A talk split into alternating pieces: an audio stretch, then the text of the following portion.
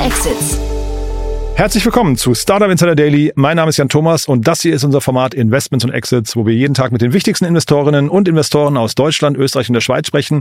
Manchmal sitzen diese auch in London und so auch heute. Peter Specht von Creandum ist zu Gast und er sitzt gerade in London. Wir sprechen über eine spannende Finanzierungsrunde, aber wir sprechen auch gleich ein bisschen über London. Wir sprechen vor allem auch nochmal kurz über diese spannende Runde in Mistral AI, also das Unternehmen, das 105 Millionen bekommen hat, ohne überhaupt ein Produkt zu haben. Wir sprechen aber auch, und das finde ich besonders cool, denn ich habe dann Peter so ein bisschen zum Thema Series A noch befragt. Wann ist man eigentlich Series A ready? Und dann war es irgendwie ganz cool, dass Peter noch eine ganze Reihe an Beobachtungen geteilt hat. Also ihr seht schon, nicht nur das Thema, was wir besprochen haben, sondern auch drumherum gibt es heute viele Learnings. Deswegen freut euch auf ein tolles Gespräch. Hier, wie gesagt, jetzt Peter Specht von Creandum. Startup Insider Daily. Investments und Exits. Cool, ja, ich freue mich. Peter Specht ist wieder hier von Creandum. Hallo Peter. Hi Jan, schön wieder da zu sein. Wie geht's dir? Ich freue mich sehr. Ja, mir geht's gut. Danke. Ich hoffe dir auch. Du bist in London, ne? Fantastisch. Ich bin in London gerade, korrekt. Ja, und hast mir erzählt, ihr habt ein neues Büro. Äh, toll. ja, genau. Wir sind, ähm, wir haben ja vor knapp zwei Jahren unsere London-Präsenz aufgemacht und ähm, sind jetzt gerade hier in, vor letzte Woche in unser neues Büro gezogen und äh, ist äh, ist was, was wir sehr happy drüber sind. Ja. Und das Londoner Ökosystem äh, tendenziell noch größer als das Berliner und, und Pariser wahrscheinlich momentan, ne? Oder? Ja, also die die relevanten Hubs in Deutschland, in Europa sind ja wirklich irgendwie London, Berlin, Paris, äh, Stockholm in den Nordics noch. Ähm, und man merkt aber tro trotzdem, dass, obwohl alle Hubs re relevant sind, London schon der, der größte ist, äh, allein an der Anzahl von natürlich Funding-Volumen, aber auch an der Anzahl von äh, VCs, äh, die hier sitzen, die dann auch von London auf ganz Europa gucken natürlich. Ähm, aber es ist schon nochmal eine, eine, eine Nummer, eine Nummer noch größer. Mhm. Ist wahrscheinlich auch äh, relativ logisch, ne? Englischsprachig dann die so als Einfallstor für die US oder vielleicht auch sogar asiatischen VCs, ne? Exakt. Es gab ja mal vor ein paar Jahren so ein bisschen die Diskussion, ähm, als auch viele internationale Funds Offices aufgemacht haben in Europa, äh, wird's Paris, wird's Berlin, wird's London. Mhm. Und insbesondere vor dem Hintergrund der Brexit-Diskussion gab es äh, die Frage, ob es eben vielleicht doch Paris oder, oder Berlin wird. Mhm. Aber ich glaube schon klar geworden, dass sich ähm, die, das Zentrum wirklich auch in, wie im Finanzplatz London, mhm. auch in der, in der VC-Welt, zumindest auf der Kapitalseite dort äh, so entwickelt hat. Mhm. Ja, spannend. Und ich glaube, das Unternehmen, über das wir heute sprechen wollen, kommt auch aus London eigentlich. Ne? Aber ich würde sagen, bevor wir damit loslegen, noch ein paar Sätze zu euch, oder? Immer, immer. Ähm, Kernum, wir sind Early Stage äh, Investor, wir machen Seed und Series A als Fokus, äh, investieren aktuell aus der sechsten Fund-Generation, uns gibt seit circa 20 Jahren, ähm, haben äh, einige sehr erfolgreiche Companies sehr früh gebackt, äh, waren zum Beispiel die ersten Investoren in Spotify, sind bei Klarna drin, iSettle, Trade Republic, Taxfix, Factorial und viele Unicorns mehr, knapp 20 Unicorns im Portfolio. Und wenn ihr, ihr äh, sehr ambitionierte Early-Stage-Gründer seid, könnt ihr immer euch bei uns melden. Cool, ja, Ambitionen sind wichtig, das, das glaube ich. Ne? Aber äh, du hast gerade den Fintech-Bereich bei euren Unicorns so ein bisschen gestreift. Ähm, wie ist der Markt gerade insgesamt? Im Fintech-Bereich? Ja, also man hört, man hört so, dass das irgendwie so momentan so von allen, wir, wir reden ja gleich über einen Markt, der totalen Rückenwind hat, aber dass der momentan so ein bisschen gedämpfter ist. Ja, ähm, äh, ich meine, im Public Markets Bereich sind Fintechs natürlich ähm, schon ja, härter abgestraft worden, würde ich sagen, fast noch mehr als Software.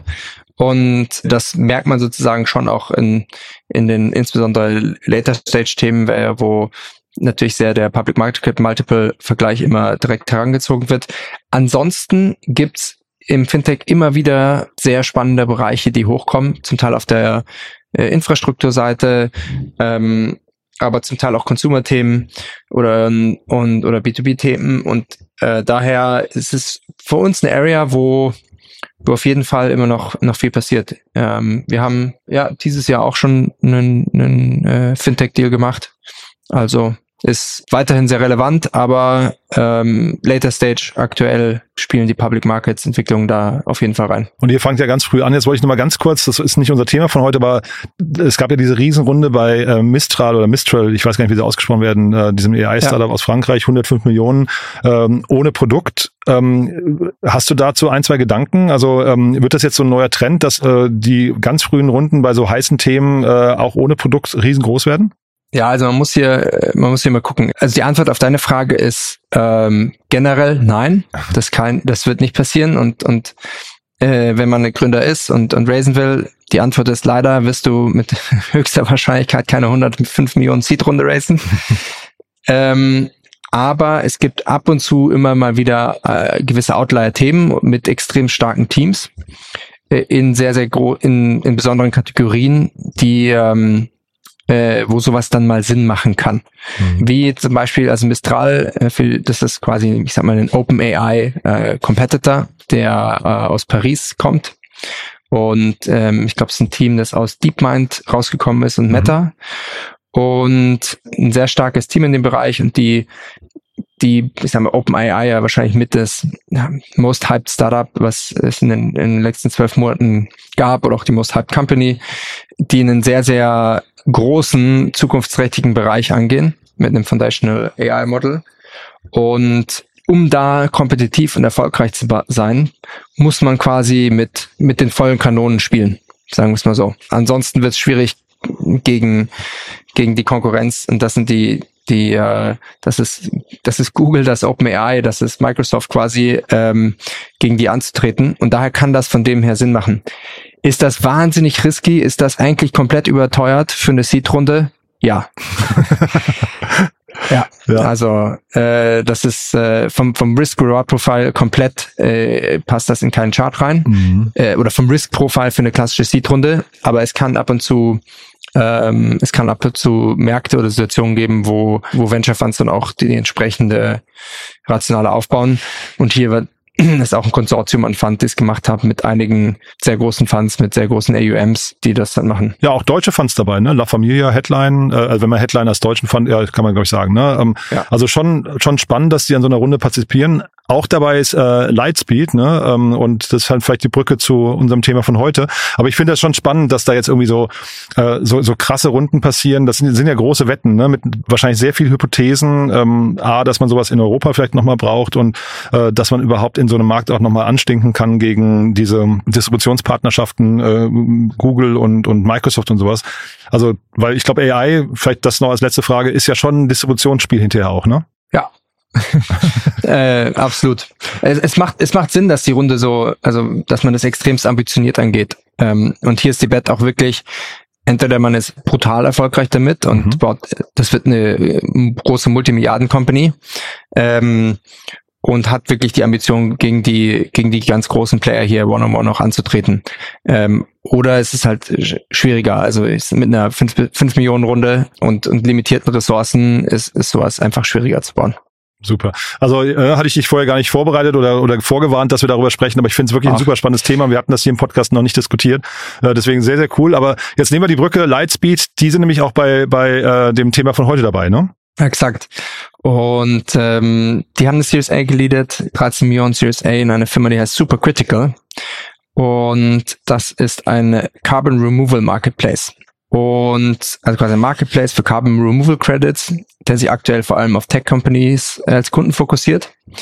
Die Firma wurde 2021 gegründet. CEO ist äh, Michelle Yu. Zweite Firmengründung nach ihrer Rolle als Co-Founder und CPO bei Songkick, ähm, die auch ein, ein 6 Millionen geraced haben und einen Exit an Warner gemacht haben. Äh, ihr Mitgründer Aaron war ebenfalls bei Songkick, zuletzt als CTO, also ein sehr erfahrenes Team. Die äh, Finanzierungsrunde wurde angeführt von, von Lightspeed. Außerdem haben sich noch RTP Global, äh, Greencode und MMC daran beteiligt.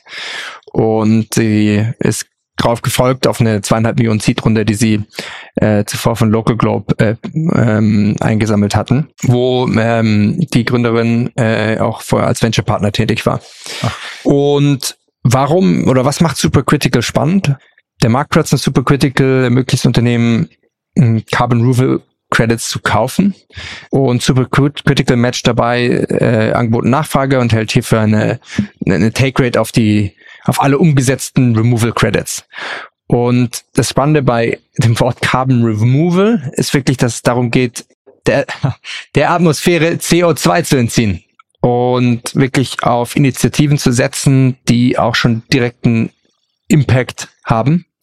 Und wie ich das so, sagen wir auch sehe, es gibt ja das Wort Carbon Offsetting äh, und Carbon Removal ist, sagen wir nochmal, die eine, eine Stufe obendrauf. Und das sind quasi die Carbon Dioxide Removal sind die einzigen international anerkannten Kompensationen, die wirklich auf eine Net Zero Bilanz angerechnet werden, da sie tatsächlich eben Kohlenstoff aus der Atmosphäre entfernen und dauerhaft speichern.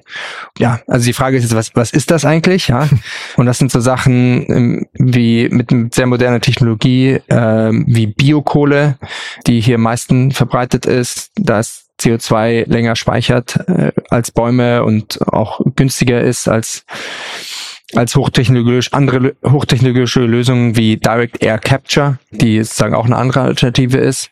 Ähm, es gibt dann noch andere Sachen, die heißen Enhanced Weathering, die auch eine Alternative dazu ist.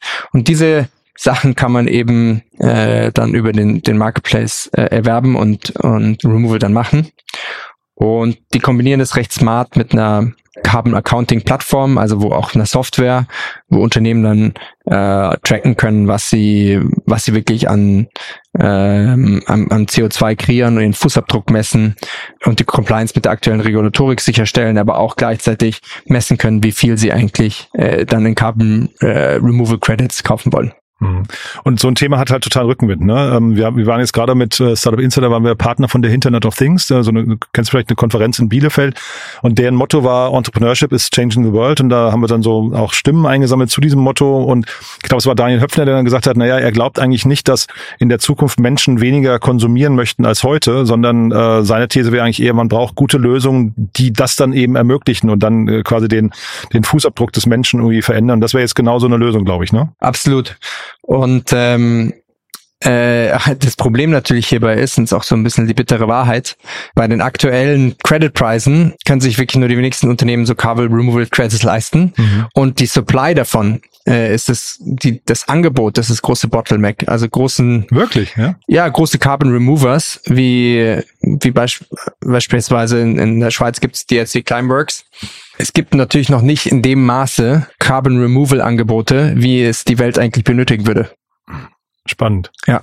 Die Tina Dreimann war hier gestern zu Gast und das fand ich ganz interessant, also Better Ventures. Ne? Und ähm, wir haben auch über, äh, sagen wir so, so insgesamt den, den Nachhaltigkeitsmarkt gesprochen und sie sagte, man versucht sich bei Better Ventures eigentlich eher nicht auf Lösungen zu, zu fokussieren, die dann Kompensation zum Beispiel machen, sondern eigentlich, wenn man versucht, die Ursache zu bekämpfen. Also zum Beispiel, wir hatten das am Beispiel von Plastik im Meer und da sagt sie, na ja, es wäre eigentlich aus ihrer Sicht besser, man hat hinterher Plastik, das sich zersetzt und eigentlich gar nicht aus oder gar nicht Plastik ist eigentlich, äh, anstatt dass man Projekte fördert, die dann Plastik aus dem Meer rausholen. Und das wäre vielleicht vielleicht hier auch nochmal so ein Punkt, wo man drüber nachdenken müsste, ob das hinterher, äh, sag mal, die dauerhafte Lösung sein kann oder ob es vielleicht auch nur so eine, was nicht, eine Phasen, Phasenlösung ist, ne? Ja, also im Endeffekt ist es, also mein persönlicher Take ist es ein, eine Kombination von Sachen, genau aus dem Approach, aber auch aus einem, aus einem Removal Approach. Ich persönlich denke, dass man nicht die komplette, ich sag mal, Konsumgesellschaft rücksichtslos weiterfahren könnte, mhm. äh, wenn man nicht sozusagen auch an die Ursprünge geht und, und ich sag mal, verändert was und wie und, und was und wie produziert wird und, und wie der Ausstoß ist und wie Consumption dort ist. Aber gleichzeitig ist ähm, zu deinem Spruch davor, äh, ist es nicht, dass sich auf einen Tag auf einen anderen das komplette Konsumentenverhalten verändert wird mhm. und äh, Nachfrage steigt eher. Und ähm, ich glaube, für die, für die Einhaltung des, des eineinhalb Grad Ziels bis 2050 müssten habe ich einen Artikel gesehen, müssten bis zu 10 Gigatonnen CO2 aus der Atmosphäre entzogen werden. Mhm.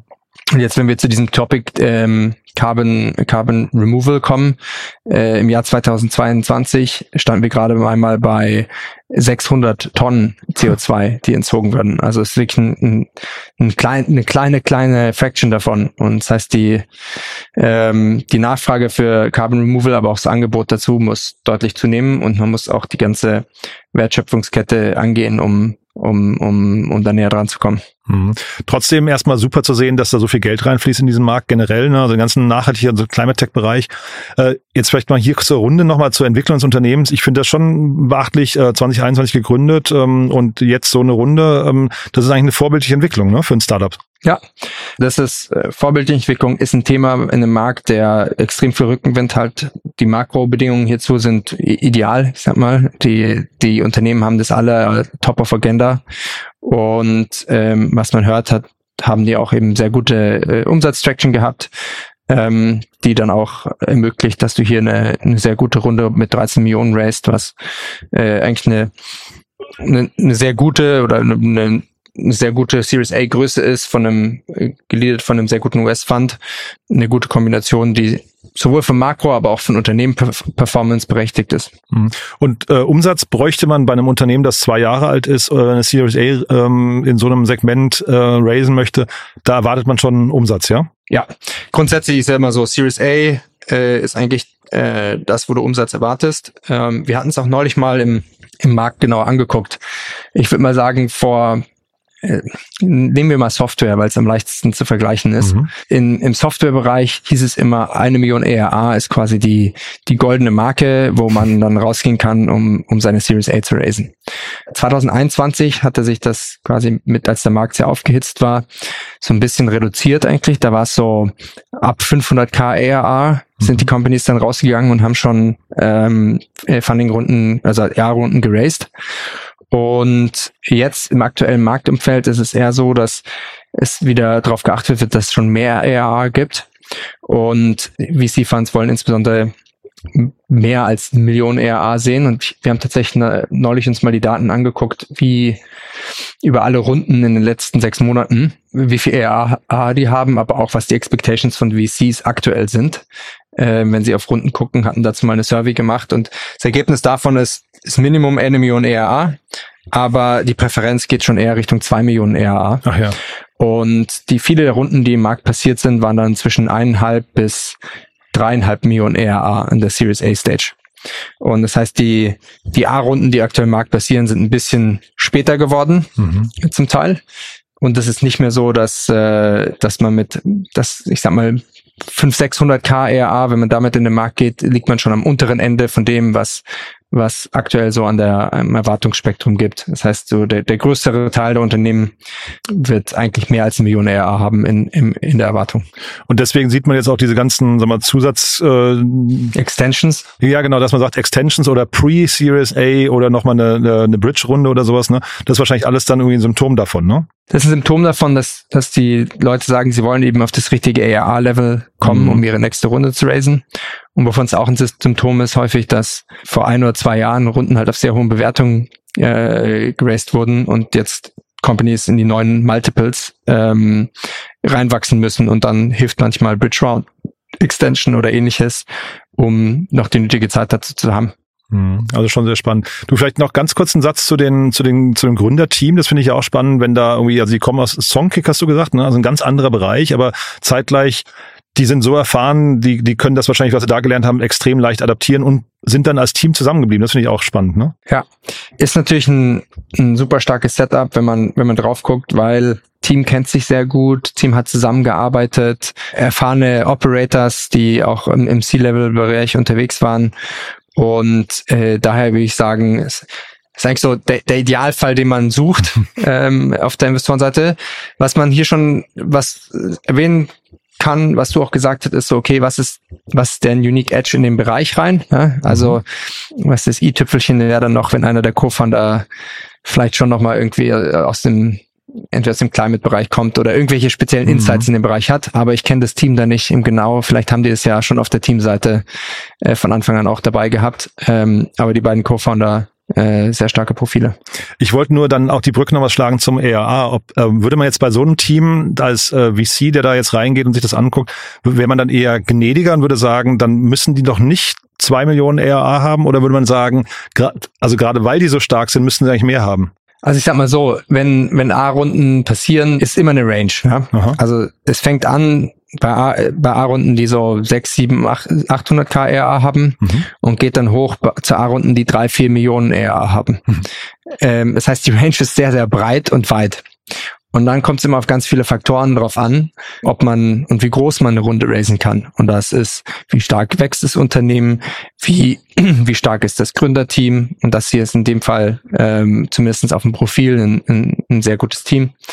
Ähm, wie ist, wie sind die Marketdynamiken, wie ist die Competition in dem Markt und dann auch, wie kompetitiv ist die Runde. Also je mehr VC-Termsheets äh, man hat, äh, wenn man Raising geht, desto äh, desto, sag mal, mehr und einfacher kann auch äh, geraced werden in dem Sinne dann. Mhm. Super. Peter, das war eine tolle Folge heute, muss ich sagen. Viele, viele Learnings drin, also auch links und rechts von dem, was wir eigentlich besprechen wollten, aber e-, echt sehr cool. Haben wir irgendwas Wichtiges vergessen? Ich bin, äh, ich bin durch von meiner Seite. cool.